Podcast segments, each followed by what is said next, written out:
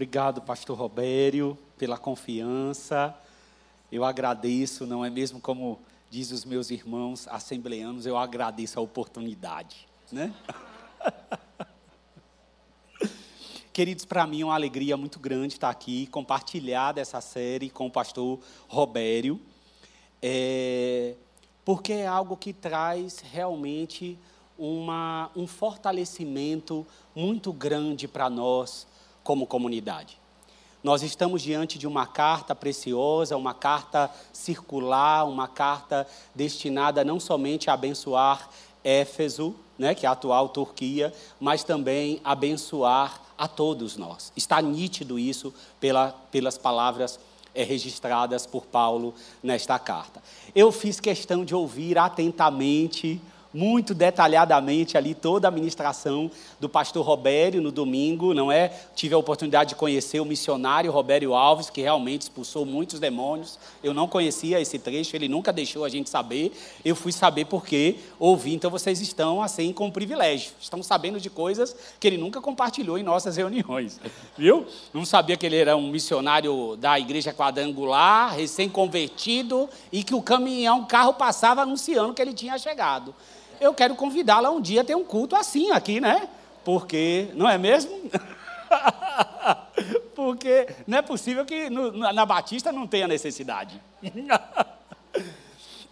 Mas é muito precioso ver, o pastor Robério nos deu é, uma visão muito grande sobre o inimigo, sobre aquilo que acontece nas regiões celestiais e o quanto nós não devemos subestimar, porque muitas vezes nós tratamos a nossa jornada terrena como se não houvesse o inimigo das nossas almas, como se não houvesse uma batalha acontecendo. Então, essa ministração que ele trouxe aqui, além de ser profunda, fez com que de maneira prática nós atentemos para isso, que é real.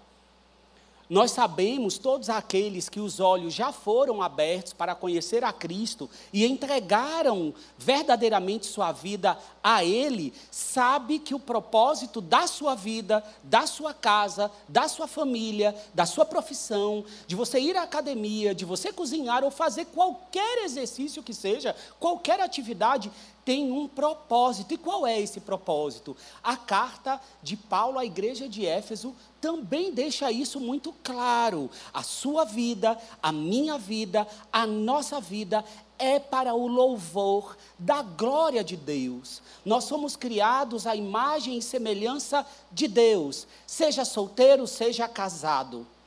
Você, a sua vida, a sua trajetória, o seu caminho é, é, para o louvor e para a glória de Deus. A sua vida, a sua existência, a maneira que você faz as coisas, a maneira como você pensa, a maneira como você vive e você é, tem um objetivo: tornar o Senhor conhecido ao mundo. Tornar o Senhor conhecido ao mundo. Quando você está presente, quando você vai ao seu trabalho, quando você está no metrô, quando você está em casa com seus filhos ou quando você está sozinho, a sua presença, a sua vida, a maneira de lidar com você mesmo e com os outros é para que a salvação do Senhor se torne conhecida. Agora, o propósito contrário a isso, o propósito de Satanás, qual que é? Fazer com que tudo aquilo que foi criado para que o louvor da glória do Senhor seja manifesto, que isso não ocorra. Que uma família termine porque ela não foi criada para terminar que se aloje em uma casa contenda, porque na casa foi criada para ter paz que é, entre os pais e filhos haja harmonia, nem o pai ire o seu filho, e o filho honre o seu pai e a sua mãe, para que não somente o pai seja honrado, não somente o filho seja educado, mas que o Senhor se torne conhecido, para o louvor e para a glória do Senhor. É para isso que ele criou a família, é para isso que ele diz: saia, o homem vai sair, vai ter a sua esposa, uma única esposa, terá os seus filhos, para que o louvor e a glória do, para o louvor e glória do Senhor. Por que, que um empresário tem que tratar com justiça, tratar com justiça os seus funcionários? Os seus fornecedores precisa tratar com justiça, porque se reveste da couraça que o próprio Deus se revestiu. Isso nós vamos ver em Isaías 59, quando o próprio Deus ali demonstra a sua justiça como couraça. Ou seja, é, não é que, a, que eu estou vestido da couraça, a justiça está como couraça. E então as atitudes do Senhor são manifestas porque Ele é justiça, Ele é amor, nele está toda a sabedoria, nele está todo o entendimento, e para isso nós fomos criados. Mas qual é o desejo, o propósito e a maneira de Satanás agir? Fazer com que tudo que foi criado para um devido fim, para o louvor e glória de Deus, não alcance que você não viva para o louvor e glória do Senhor. Que a sua vida e as suas atitudes, a forma de viver, manifeste qualquer outra coisa, menos a graça de Deus, menos quem Ele é. Agora, eu me lembro claramente que aqueles que não estão em Cristo ou estão na igreja, mas ainda não entregaram a sua vida a Cristo, pode muitas vezes enxergar isso de uma maneira deturpada nebulosa. Você já dirigiu com neblina? Você não consegue ver à frente, você não consegue ver nada. E muitas vezes, quando nós não entregamos, é assim que nós vemos, ainda que a gente tenha consciência de quem é Deus. Eu me lembro que durante uma trajetória muito difícil da minha vida como um jovem, a, a, é, eu sei que eu ainda sou muito jovem, mas é muito. Alguns anos atrás, eu tinha em torno de 14 anos e eu já me enveredava por inúmeros lugares para. É, o alvo era tirar o meu pai da bebida. Era muito difícil viver em casa. Meu pai era alcoólatra. E eu me lembro que o primeiro foi um, um, um centro espírita conhecido como Umbanda, o outro foi o candomblé, e, e, e, e, eu me dirigi a esses lugares com o objetivo, você está me vendo aqui, mas já coloquei sim, é, é, despacho em encruzilhada. Já fiz isso já, irmãos. Já passei a madrugada em matança de animal, já passei. E com qual objetivo? Eu tinha um objetivo: que a minha casa tivesse paz, que na minha casa o meu pai fosse liberto. E eu me lembro que lá tinha um rapaz que ele manifestava com inúmeros espíritos. E um dia ele chegou para mim, eu ainda nem conhecia nada do que era igreja evangélica. E esse rapaz me chegou, ele manifestava, ele, ele, irmãos, ele bebia tudo que você pode imaginar anim, quando estava né, ali incorporado, de animais, comia cru, vivo, tudo que você pode imaginar. E ele chegou um dia para mim, sentado, ele disse assim: Olha, Tarcísio, deixa eu te contar uma coisa. Eu disse o que é: Olhe, tudo isso aqui que eu estou fazendo, tudo isso que nós estamos fazendo aqui, isso aqui não pertence nada a Deus. Sabia? Não pertence nada a Deus. Eu sei disso, mas estou aqui. Agora pense, naquela hora, ele me falou de Deus, de uma certa maneira. Mas meus olhos estavam vendados. Eu estava como Paulo à igreja de Éfeso, no capítulo 2. Vocês estavam mortos nos seus pecados, nas suas transgressões, sob a ordem deste mundo. Ou seja, o mundo ele tem uma ordem, você está lá. E quem é que governa quem governa é Satanás. Sobre quem? Sobre todos que atuam na desobediência. A desobediência é o alvo de Satanás. O alvo não é a obediência. O alvo é a desobediência. E é, portanto, que eu quero olhar Efésios 6 com vocês. Eu quero complementar de uma outra maneira que o pastor amado, o, o Robério, deu aqui no domingo passado, eu quero vir em uma outra vertente. Me cabe explicar o cingindo-vos da verdade, ou seja, em algumas versões, a cinta da verdade e a couraça da justiça. Mas seria muito falho da minha parte somente jogar a, a lupa ou jogar o holofote sobre esses dois itens eu quero reforçar, trazer à tona, trazer à luz, é tudo aquilo que Paulo fala e que mostra que não somente esse, essa cinta, não somente cada elemento da armadura nos mostra essa batalha, mas a carta inteira nos aponta para a batalha. Eu não posso olhar de forma alguma a armadura de Deus, o vistam-se da armadura de Deus, como se fosse um anexo na carta de Paulo à igreja de Éfeso, de forma alguma. Seria diminuir demais a armadura do Senhor. Porque é, é, muitas vezes, quando eu leio de forma é separada a Efésios 6, eu posso entender o seguinte: olhe, Paulo teve um insight aqui, Paulo teve uma luz e resolveu no capítulo 6, ou, ou, ou melhor, nesse texto que cabe a finalização da carta, escrever sobre armadura, sobre batalha. Ele escreveu tantas outras coisas, mas chegou aqui no final, ele, ó, vou dar um recado para a igreja sobre batalha espiritual. Não é verdade. A armadura de Deus, descrita em Efésios 6, é a cereja do bolo. É a cereja do bolo para todos nós. Mas eu quero que você, junto comigo, leia é, todo o texto e, e, que com certeza você vai continuar lendo nos próximos domingos. Vamos ler juntos Efésios 6, do 10 ao 20. Vamos lá. Começa dizendo o seguinte: quanto ao mais, sejam fortalecidos no Senhor e na força do seu poder. Vistam-se com toda a armadura de Deus, ou seja, aqui a palavra, o pastor Robério já é, é, exemplificou claramente isso, que o termo é panóplia, ou seja, toda a armadura. Não existe a possibilidade de um item da armadura, de uma parte da armadura. Ai, olha, hoje eu saí com o capacete da salvação, agora esqueci a espada. Não existe, não tem essa possibilidade.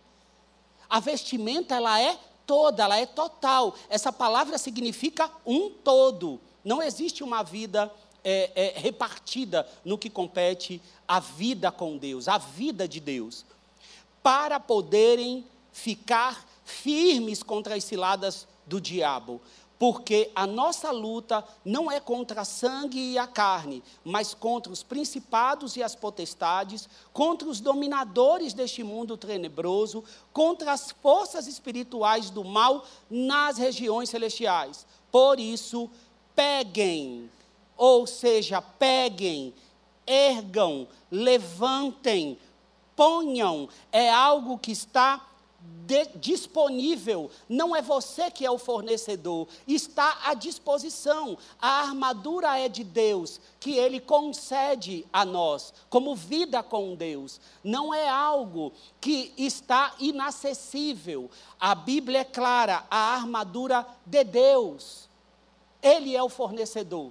Não é uma armadura que eu mesmo produzo, que eu mesmo consigo é, é, fabricar toda a armadura de Deus para que vocês possam resistir no dia mal e depois de terem vencido tudo, permanecer inabaláveis. Portanto, fiquem firmes. Aqui eu quero dar uma paradinha para mostrar para nós que o objetivo daquilo que nós estamos lendo, o objetivo desse ensino e dessa série é fazer com que o texto nos mostre que devemos ficar firmes permanecer inabaláveis, de pé, a despeito do vento, da tempestade, das investidas, dos sopros, das tentações, das pedras, não importa como vem, a minha posição é firme, de pé, sólida, e o melhor, que não depende de mim, é uma, uma armadura do nosso Deus do nosso Deus em nós. É a manifestação da graça em mim, é a manifestação da graça em você, é a manifestação da graça de forma individual e coletiva, é o forjar do Senhor em nós. Como Paulo disse, à igreja da Galácia, até que Cristo seja formado em vós. Nós devemos permanecer firmes, e isso só existe uma forma: com a armadura de Deus.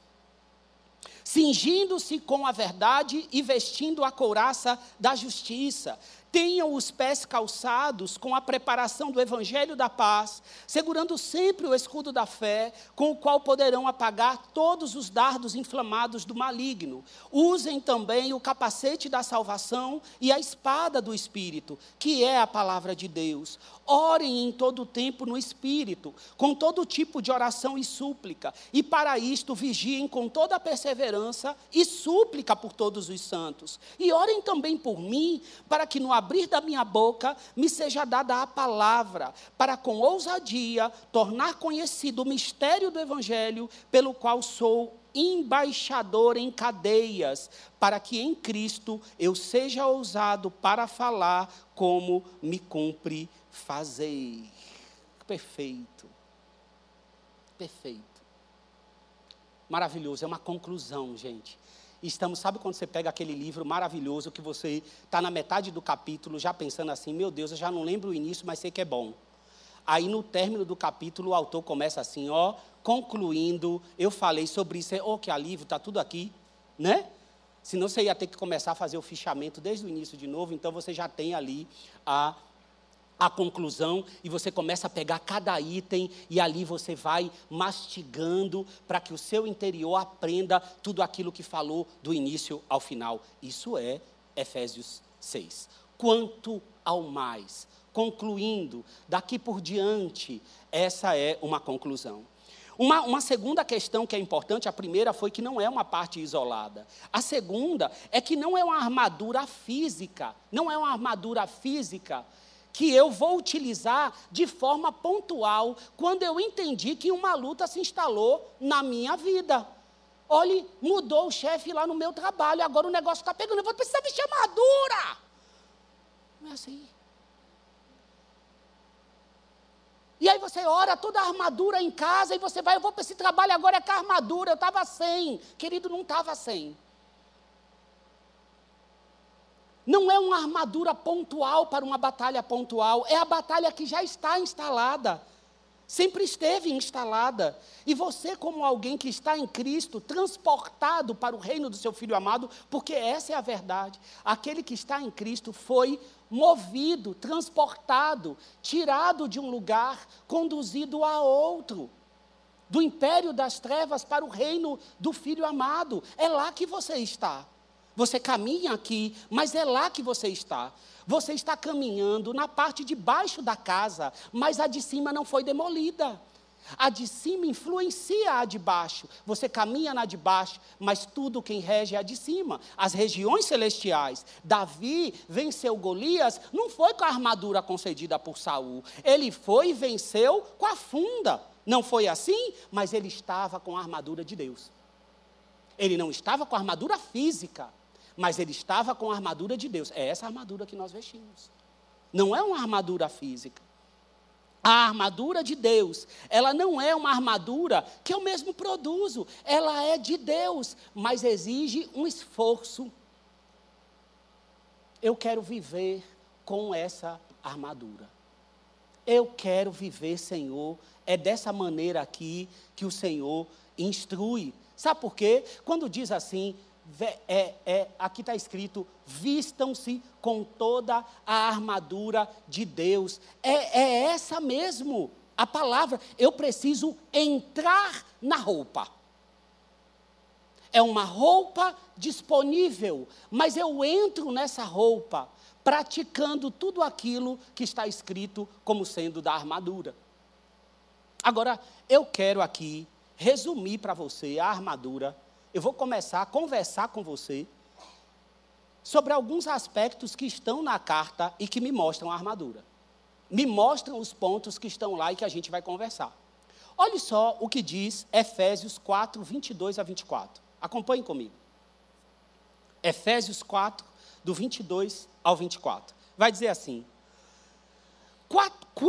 Quanto à antiga maneira de viver, vocês foram ensinados a despir-se, ou seja, tirar a roupa, colocar de lado, largar essa veste do velho homem, que se corrompe por desejos enganosos, a serem renovados no modo de pensar e a revestir-se entrar em uma roupa, vestir uma roupa, colocar a armadura. A minha vida, a vida daquele que está em Cristo é o quê? Eu me despi, larguei uma roupa, coloquei de lado, larguei, porque tem uma disponível para mim, que eu entro, que eu me visto, que eu me revisto do novo homem, criado para quê? Criado para ser semelhante a Deus em justiça e em santidade provenientes da verdade. Aqui eu poderia colocar do ladinho da armadura. Do ladinho. Você está entendendo? Você está comigo? Do ladinho. Poderia ter colocado do lado.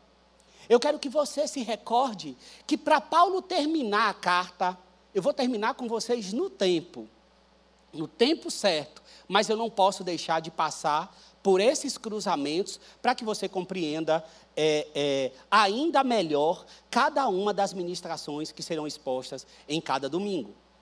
Preste atenção que Paulo, no capítulo 1, como que ele começa? Ele começa deixando claro três coisas para você e para mim na carta inteira: quem é Deus, quem é você e quem é o inimigo. Quem é Deus, quem é você e quem é o inimigo. Paulo passa por quem é Deus Pai, Deus Filho e Deus Espírito Santo. Faz questão de dizer quem é você e quem é o inimigo. Antes de falar sobre qualquer batalha, sabe o que Paulo faz e que para mim é fantástico? Ele diz qual é a nossa identidade nas regiões celestiais. Regiões essas que são apresentadas no capítulo 6 como o lugar onde toda a batalha está acontecendo. Aí eu me paro e falo assim: Senhor, quem sou eu nesse lugar? Porque essa batalha eu não vejo. Eu não vejo essa batalha, mas ela é real. Agora me diga, quem sou eu? Ah, me fez lembrar, né, quando a gente fala o seguinte para o amigo, toca no amigo e diz assim: Meu amigo, quem sou eu na fila do pão? É Giba que usa muito essas coisas. Então, você vê que, que, que a gente fala assim: Meu Deus, quem sou eu? E aí, Paulo, logo no início da carta, vai dizer assim: Olhe, Bendito seja o Deus e Pai de nosso Senhor Jesus Cristo, que nos abençoou com todas as sortes de bênçãos espirituais nas regiões celestiais em Cristo. Agora, qual foi o lugar que Deus derramou com tanta graça em mim, sobre mim, em nós, nas regiões celestiais? E aí Paulo vem descarregando sem parar, que quando você lê uma vez só, quando termina a leitura você está tonto e não entendeu nada. Porque ele vem descarregando todas as bênçãos espirituais que já foram derramadas. Não é que serão, irmãos, não é que será, já está, já é, já somos nós. Ele vem dizendo assim: olhe, tu foi escolhido antes da fundação do mundo para ser o quê? Santo e irrepreensível na minha presença. Quer mais? Você foi predestinado para ser adotado como filho por meio de Jesus Cristo para o quê? Para o louvor da glória dele. Que mais? Em Cristo nós recebemos a redenção, perdão dos pecados pela riqueza da sua graça. Graça essa que foi derramada sobre nós com todo entendimento e sabedoria nos revelou que em Cristo converge todas as coisas, tanto as celestiais quanto as terrenas. E que mais? A partir do momento que você ouviu o Evangelho da Verdade, creu no Evangelho da Verdade, o que, que aconteceu? Tome um selo da promessa. Está aqui, ó, meu, selado, para o quê? Para o dia da redenção. O que, que é isso? Cristo foi revelado a você o evangelho foi apresentado a você, ele entrou na sua casa, você disse assim: Eu quero, eu quero de todo o coração. Cristo entrou, te levantou, abençoou, abriu a janela e disse assim: É lá que tu estarás, é lá que tu estarás. Por quê? Porque tu estás selado. Está lá. E eu digo assim para você: o final da história, eu já sei, estou te contando, está lá, ó tu foi resgatado e tu receberá um corpo glorificado. Tem uma batalha, já está vencida. Eu sou vitorioso, mas enquanto tu estás aqui, tem uma batalha. Mas tu está abençoado em todas as regiões celestiais em Cristo. Em Cristo. Você está abençoado. Então, eu entendo no capítulo 1 a minha identidade. A minha identidade. Porque é o que está em cima, nas regiões celestiais, que influencia o que está embaixo. Você consegue olhar hoje para o mundo e dizer: Senhor, tem uma violência que ataca o reino de Deus. Que ataca, é o sistema desse mundo que jaz do maligno. Mas tudo que está na terra é teu, tu é criador. A vitória já é certa, mas há uma violência há uma violência contra as coisas que o Senhor criou para o louvor da sua glória. Você consegue ver assim? E agora Paulo ora. Ora para quê? Ele ora o seguinte: para que a incomparável grandeza do seu poder para conosco, os que cremos, conforme a atuação da sua poderosa força. Ora para que nós tenhamos uma revelação do seu poder Curioso é que o versículo 10, lá do 6, vai dizer: quanto ao mais, sejam fortalecidos no Senhor e na força do seu poder.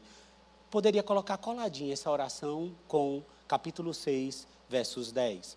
Em seguida, Paulo diz o que? Esse mesmo poder foi o poder que ressuscitou Cristo no terceiro dia, a saber, o Espírito de Deus. Ressuscitou Cristo. Para onde Cristo foi? À direita do Pai. Todo poder e autoridade foi dado a Ele tudo, todo governo, nome que está acima de todo nome, acima de todo principado, acima de todo potestade. Aí no capítulo 2, o que que vem?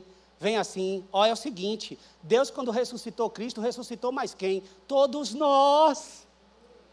Por meio desse poder, desse poder que eu tenho que ser fortalecido, foi o mesmo poder que me colocou onde? Lá. Eu estou aqui, mas estou lá com Jesus. Eu estou ressuscitado.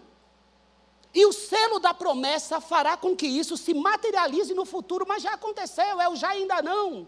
Mas é lá que eu estarei. É lá que eu estarei. Jesus entrou na minha casa. Meu coração foi tomado por ele. Ele me mostrou o final, mas tem uma batalha. Mas tem uma batalha. E Paulo novamente ora no capítulo 3. E pelo que, que é essa oração? Vou ler rapidinho para você. Oro para que com as suas gloriosas riquezas ele os fortaleça no íntimo do seu ser com poder. Lembre do versículo 10, capítulo 6. Quanto ao mais, Fortaleçam-se no Senhor e na força do seu poder. Olha a oração de Paulo no capítulo 3. Fortaleça no íntimo do ser com poder, por meio do seu espírito, para que Cristo habite no coração de vocês, mediante a fé. Mediante a fé. Talvez você se lembre de um escudo que está lá na frente, no capítulo 6. E oro para que, estando arraigados e alicerçados em amor, vocês possam, juntamente com todos os santos, compreender a largura, o comprimento, a altura e a profundidade, e conhecer o amor de Cristo, que excede todo conhecimento, para que vocês sejam cheios de toda a plenitude de Deus. Detalhe: Paulo está orando para crente, não é para não crente. É sinal que eu preciso disso aqui. Eu preciso ser cheio de poder. Eu sou crente, mas eu preciso ser cheio de poder. Eu preciso ser fortalecido no meu íntimo. Eu preciso ser cheio da plenitude de Deus. E então, depois que ele revela tudo isso sobre nós, o que que Paulo vai pedir em seguida? Ele vai pedir o seguinte: Como prisioneiro no Senhor, rogo-lhes que vivam de maneira digna da vocação que receberam. Vivam de maneira digna da vocação que receberam. Eu poderia colocar esse texto ao lado desse aqui. Vistam-se com toda a armadura de Deus. Vivam conforme a vocação que vocês receberam. É como se ele dissesse assim: Deixa a vocação ser exposta. Deixa sua vida crescer em Deus. Deixa seu ser, ser cheio de Deus. Deixa Ele renovar você plenamente, a sua casa, a sua família, os seus feitos, o seu agir, o seu pensar. Deixa a vocação, deixa Cristo crescer e tu diminuir. É isso que é também vestir-se com toda a armadura. E então você vai perceber que ele começa agora a dar um monte de orientações práticas. A carta muda agora a rota. Disse quem você é, não é? Ele diz assim: é tudo isso mesmo. Agora aqui na terra, como é que o negócio tem que rodar? Ame a sua esposa. E a esposa respeite seu marido. E os pais, trate bem os seus filhos. E você não mais deixe esses pensamentos vir sobre você como vocês eram antes. Vocês precisam viver de maneira nova. Se despe do velho homem, deixa o novo homem ser revestido. Olha, se você é patrão, você precisa tratar de uma maneira é, é, abençoadora os seus funcionários. Seja justo com cada um deles e para os funcionários. Olha, você, lá é óbvio, eram senhores e escravos. Aqui eu estou contextualizando para o nosso tempo. E você que é funcionário, respeite seu, seu chefe. Ah, mas meu chefe não está fazendo direito comigo. Não, é como para o Senhor. Você vai tratá-lo como você trata o Senhor. Você não está dependendo de como ele te trata. Ou seja, Paulo começa a dizer, item a item: sejam humildes, sejam dóceis, suportem uns aos outros, sejam pacientes. É uma lista incansável de como nós devemos ser. Uma coisa prática. Capítulo 5, do verso 6 ao 11, eu vou dar uma pontinha para vocês. Ele diz assim: Não se deixem enganar com palavras vazias, porque a ira de Deus vem sobre os filhos da desobediência, por causa dessas coisas. Portanto, não participem daquilo que eles fazem, porque no passado vocês eram trevas, mas agora são luz no Senhor. Vivam como filhos da luz. Eu vou resumir: vivam como filhos da luz. Vistam-se com toda a armadura de Deus. Vivam como filhos da luz. Consiste em toda bondade, justiça e verdade. Repetição: bondade, justiça e verdade. Será que você vê justiça e verdade presente na armadura? Você está entendendo a carta como um todo?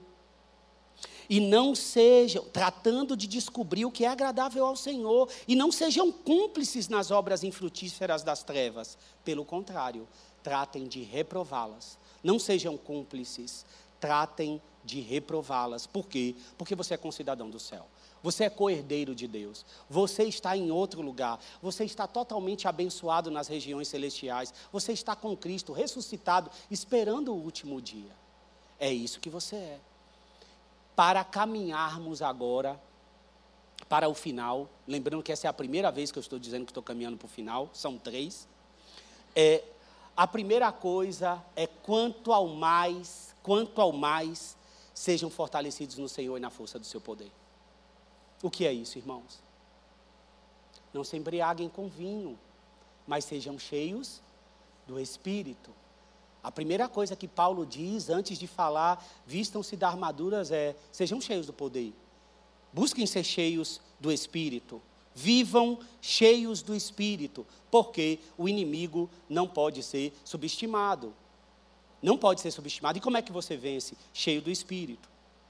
Agora, lá no versículo 14: cingindo-se com a verdade, vestindo a couraça da justiça. Provavelmente, o cingindo da verdade, ou algumas traduções, como vai estar aí para você, cinturão da verdade, cinta da verdade, provavelmente se refere àquele avental de couro, não é? Se tiver uma outra explicação infinitamente melhor, meu querido pastor Roberto vai explicar a vocês. Mas olhe só, o avental, não é, não é pastor Robério?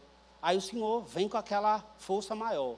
Ô oh, benção. Aí é um avental de couro, uma, uma, um, um, umas vestes que ficam por baixo, para que essa armadura fique firme a, a, ao corpo. Então eu ainda nem estou falando de todos esses aparatos, mas eu estou dizendo de uma roupa por baixo, ou um avental de couro, que era responsável pela armadura ficar firme, bem presa, não vai poder sair, ela está aqui, cingindo-se com a verdade. Ou as roupas que se usava naquele tempo, muito esvoaçantes, não é mesmo? Era necessário apertar ela bem quando alguém queria correr, batalhar, se movimentar. Ou seja, se eu queria ficar livre de qualquer possibilidade de embaraço, de tropeçar, eu teria que estar bem apertado, com a roupa bem firme, sem embaraços, sem possibilidade de tropeçar em algo e cair.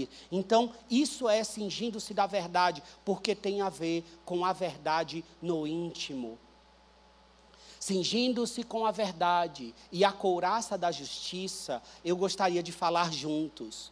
Por que juntos? Porque tem tudo a ver. O cingindo-se com a verdade é quando Davi disse assim, quando ele escreveu ali o Salmo 51, quebrantado, pedindo perdão pelo seu pecado com Batseba, ele diz assim: Senhor, eu sei que o que te agrada é a verdade no íntimo. É a verdade de tal maneira que me leva a quebrantamento, não é a aprovação dos caminhos contrários. O que o empresário é, é comum faz, eu vou fazer o mesmo. Para poder manter é, os funcionários, eu vou tratar da mesma maneira. Eu vou agir como o outro age. Eu vou manter mensagens em meu Instagram, em meu Facebook, eu contato com pessoas que alegram a minha autoestima, mas eu já tenho dono? Já sou casado? Já sou casada? Que isso? Não aprovo os mesmos caminhos. Eu pertenço ao Senhor. Os conselhos do Senhor estão no meu coração. A tua palavra eu guardo no coração para não pecar contra ti. A tua palavra, Senhor, eu bebo, eu como, eu guardo, eu escondo, eu entesouro, eu armazeno para que nenhum pecado esteja à minha porta de tal maneira que eu me incline. Eu quero a ti, eu me cinjo com a verdade. Eu tenho prazer na tua verdade. Eu tenho prazer nos teus conselhos. Como eu amo a tua palavra, Senhor, de tal maneira que eu tenho sede, eu tenho fome, eu aleio, eu medito e guardo no coração. De tal maneira que eu a pratico. Couraça da justiça. A justiça de Deus manifesta por meio dos meus atos. O aparato de metal que toma do pescoço até aqui o umbigo, guardando os órgãos vitais, tem a ver com a prática dessa palavra que está dentro de mim, que está no meu interior. E quando eu digo isso, eu não digo sinceridade eu digo de integridade, retidão do caráter. Toda vez que vocês se lembrarem de cingindo-se com a verdade, ou cinta da verdade, você vai olhar para o caráter do cristão. Você vai olhar para a retidão. É diferente de ser sincero. Sincero é uma parte, é o meio do caminho íntegro, completa esse caminho. O que é sinceridade? Sinceridade é eu conhecer a verdade e diga assim: olha, meu querido, eu entendi tudo o que você falou, sabe? Eu sei que isso é errado mesmo. Eu estou sendo sincero, eu estou reconhecendo a verdade, mas isso não quer dizer que eu a pratique.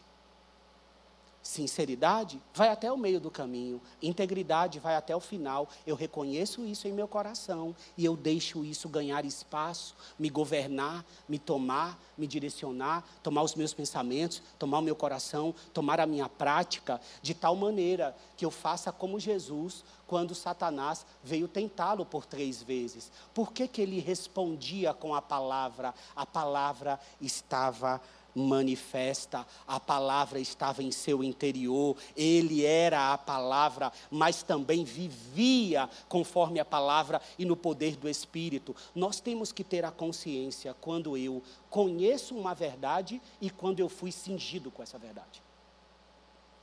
Todos nós temos que saber, eu estou, eu, eu, eu estou me cingindo da verdade ou eu estou apenas conhecendo a verdade? É totalmente diferente diferente da verdade no íntimo. Isso é cingindo-se da verdade. E a couraça da justiça vai se manifestando, se manifestando pelas minhas atitudes. Eu quero aqui lembrar você da casa. Lembra dessa série, Pastor Robério, quando fizemos aqui da casa? A casa fundamentada na rocha. Exato, Mateus 7, quando a casa não era fundamentada na rocha, o que que acontecia? Era como um homem insensato. O que que acontecia? Quando vinha o quê? Os ventos, as tempestades, quando vinha tudo isso, o que que acontecia com a casa?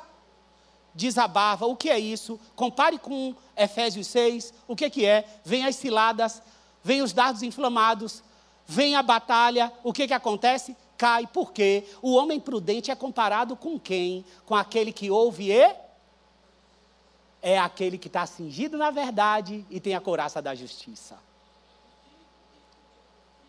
Firme, firme, a casa firme. Mas o que? Eu não tenho como impedir o vento, não. Eu não tenho como impedir os rugidos do leão ao meu derredor querendo me devorar. Mas eu posso estar firme. Firme porque não tem como me acusar. Eu estou cingido, eu estou apertado com a verdade. Se eu correr, não tem possibilidade de embaraço, não tem acusação. Eu estou com o cinturão da verdade e com a couraça da justiça. Não é algo que eu visto um dia.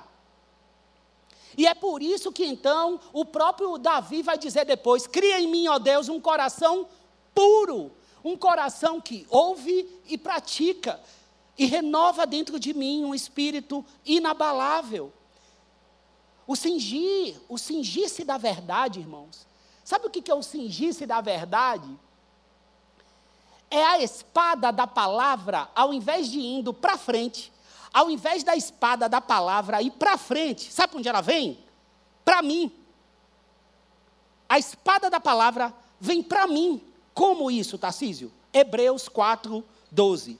Porque a palavra de Deus é viva e eficaz e mais cortante do que qualquer espada de dois gumes e penetra até o ponto de dividir alma e espírito, juntas e medulas, e é apta para julgar os pensamentos e propósitos do coração. O que, que é isso? Cingir da verdade é deixar essa espada vir, ó, julga agora o intento do meu coração, julga esse pensamento, julga isso que está se formando em mim, julga, julga essa tentação que está querendo ir além. E eu não estou querendo reprovar, eu estou querendo me entregar, julga. E então eu me entrego e deixo a espada cortar. Tum. Aí tu se arrepende e se entrega. E faz igual Davi, cria em mim, Senhor, um coração puro, porque eu quero que os atos meus os meus pensamentos. E eu poderia dar uma lista aqui que está em Efésios 4 e 5, mas você lê em casa Efésios inteiro. Eu quero te encorajar a ler do 1 ao 6. Lá tem uma lista, irmãos. Uma lista de coisas que você deve fazer como crente. Mas eu diria a você, quanto ao mais, sejam fortalecidos no Senhor e na força do seu poder. Porque cheios do Espírito, eu não preciso ficar lutando lutando, lutando contra aquilo que me persegue. Eu posso fazer um, um caminho inverso, me encher do Espírito, e então isso enfraquece. Se encher do Espírito, com as primeiras partes, que é cingindo-se da verdade. Você não precisa, irmãos, pegar um cinto no seu guarda-roupa, colocar um monte de página da palavra de Deus e apertar. Eita, que eu estou com cinturão. Não, não precisa fazer isso, não. Não precisa fazer isso. É aqui, ó. Aqui, ó. No seu coração. Um coração derramado diante de Deus, quebrantado, porque não importa o que esteja sendo tentado, não importa a área, se é familiar, se é o casamento, se é a casa, se é o trabalho, a couraça da justiça se responsabilizará por alinhar os teus passos e os teus caminhos. E eu quero fechar comparando mais uma vez tudo isso que falamos com um texto que não está na carta de Paulo a Éfeso, mas está na carta de Paulo a Roma. Romanos 12, 2. E você conhece, eu quero terminar com ele. Vai dizer o seguinte, Romanos 12, 2 e não vivam conforme os padrões deste mundo, mas deixem que Deus os transforme pela renovação da mente. Ou seja, a armadura é de Deus. Deixa Ele te transformar, se permita ser renovado na sua mente, para que possam experimentar qual é a boa, agradável e perfeita vontade de Deus. A vontade de Deus ela é boa, perfeita e agradável mesmo, mas tem uma parte que vem antes que é assim: Vivam, não vivam conforme os padrões deste mundo. Viva na forma de Deus, porque é na forma de Deus que tu experimenta essa vontade que é boa, perfeita e agradável. Eu quero chamar o pastor Roberto aqui para orar e terminar, mas antes disso eu quero perguntar se existe alguém entre nós que ainda não entregou sua vida totalmente a Cristo. De repente você está aqui ouvindo tudo isso, mas você diz: olha, o primeiro passo, eu quero ser, eu quero estar nessas regiões celestiais, abençoado desse jeito. Nunca entreguei minha vida a Cristo, quero entregar nessa noite. Eu quero dizer: levante sua mão, vem aqui à frente que nós queremos orar por você. Tem alguém nessa noite que, que gostaria, que quer, que deseja entregar a sua vida para Cristo? Não? Então nós vamos orar juntos. Eu vou passar aqui para o meu colega, o pastor Robério. Que Deus te abençoe. Aleluia. Fica aqui, meu amado, fica aí. Eu quero aproveitar aqui a presença do pastor Tarcísio. Eu quero chamar a Juliana. Vem cá, Juliana. Juliana é esposa do pastor Tarcísio. É porque eles casaram em abril, né? Eles são recém-casados. E eu acho que nunca fizemos isso aqui, porque também ele não, não veio aqui ministrar depois do casamento. Então me veio isso ao coração enquanto estava ali, de orar pela casa deles, para que seja uma casa como foi ministrada pelo próprio pastor, uma casa firmada, uma casa firme. Porque quando nós começamos a ministrar cada vez mais sobre isso, amados, o capeta é um capeta, o diabo é um capeta, né? E começa a levantar de tal maneira para poder é, tirar a a credibilidade daquilo que foi ministrado. Por isso nós queremos muito guardar, ministrar uma palavra de louvor a Deus pela formação dessa casa e aproveitar para ministrar o sangue do Cordeiro sobre eles, a graça do Senhor sobre eles, o livramento do Senhor. Um casal bonito. O, o Tarcísio ficou mais bonito, cabelo mais bonito. Algumas coisas mudam, né, gente? Ô, oh, glória! É. Mas é verdade, olha, uma, uma casa cingida com a verdade, uma casa revestida da coraça da justiça.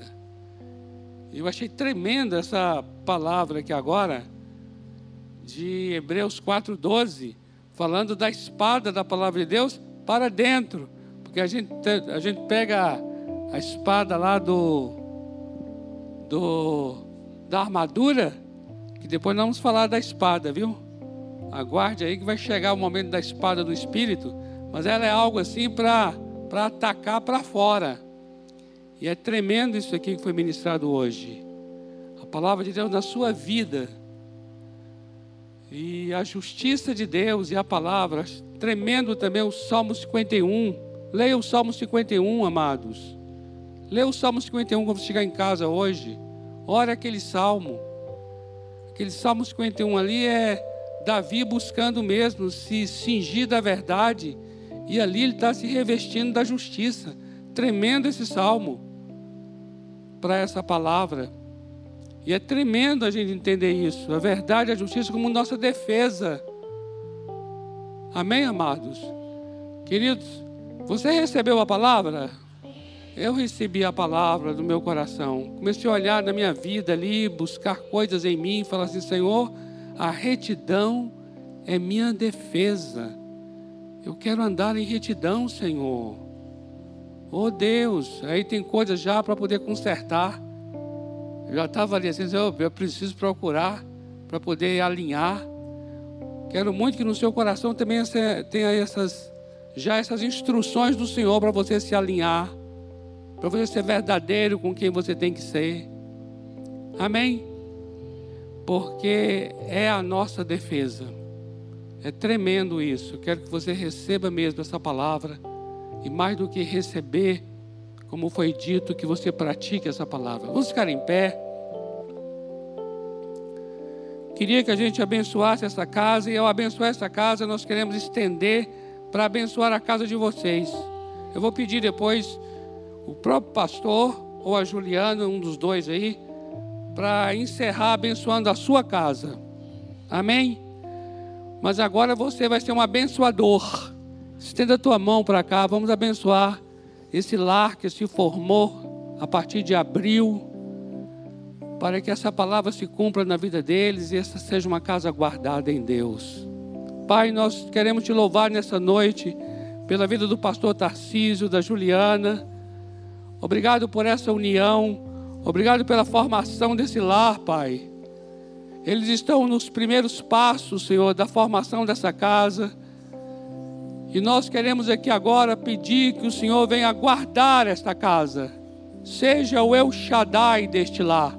O guardião das portas de Israel é o guardião das portas da casa do Tarcísio e da Juliana.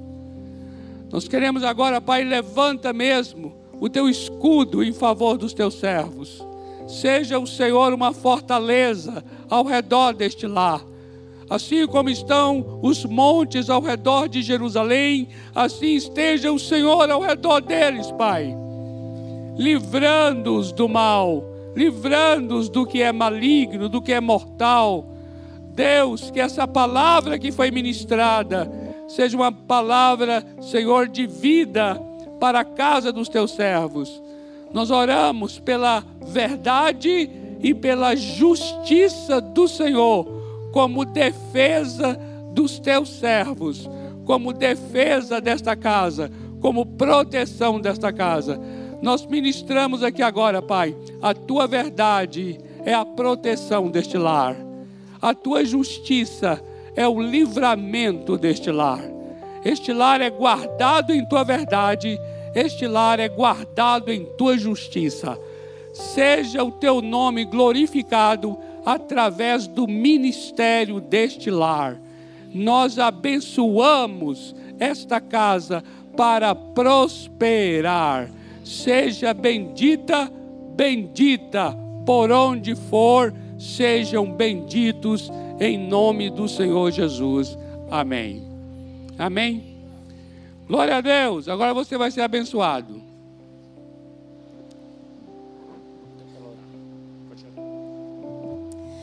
Senhor Deus, nós queremos nessa noite, Senhor, entregar as nossas vidas a Ti, ó Deus. Aqui está a Tua igreja, Senhor, o Teu povo. Em nome de Jesus, Pai, vem, nós queremos sim nos revestir, Senhor, com a armadura do Senhor. Nós queremos tomar posse do que já está reservado para nós nas regiões celestiais, Pai. Nós queremos nos apresentar como os teus filhos, Amém. redimidos e comprados pelo sangue de Jesus. Amém. Nós queremos andar aqui, mas com os nossos olhos em ti, com os nossos olhos, Senhor, no que é eterno, no que é Amém. é celestial, Amém. Senhor. Que as circunstâncias, ó Pai, não venham, Senhor, é, escurecer a nossa visão, Pai, mas que nós prossigamos, Senhor, olhando para Ti, para o autor e consumador da nossa fé, Senhor. Nessa noite nós apresentamos ao Senhor as nossas famílias, as famílias aqui representadas, para que o Senhor haja com o Teu poder, para que o Senhor entre em cada casa nessa semana, desembaraçando o Senhor que está embaraçado, Sim, ó Deus, pai, resolvendo o que precisa pai. ser resolvido, Senhor, e que a Tua presença santa que a tua presença seja manifesta, Senhor, Amém. através das Sim. nossas vidas. Sim. Nós te entregamos, Senhor, Sim. cada família aqui. Faz a tua vontade, Senhor, que nós possamos tomar essa posição como filhos que estamos aqui, mas habitamos também as regiões celestiais por causa de Cristo Jesus, nosso Senhor. E é em nome dele que nós agradecemos por tudo. Amém. Amém. Amém. Amém. Aleluia! Eita!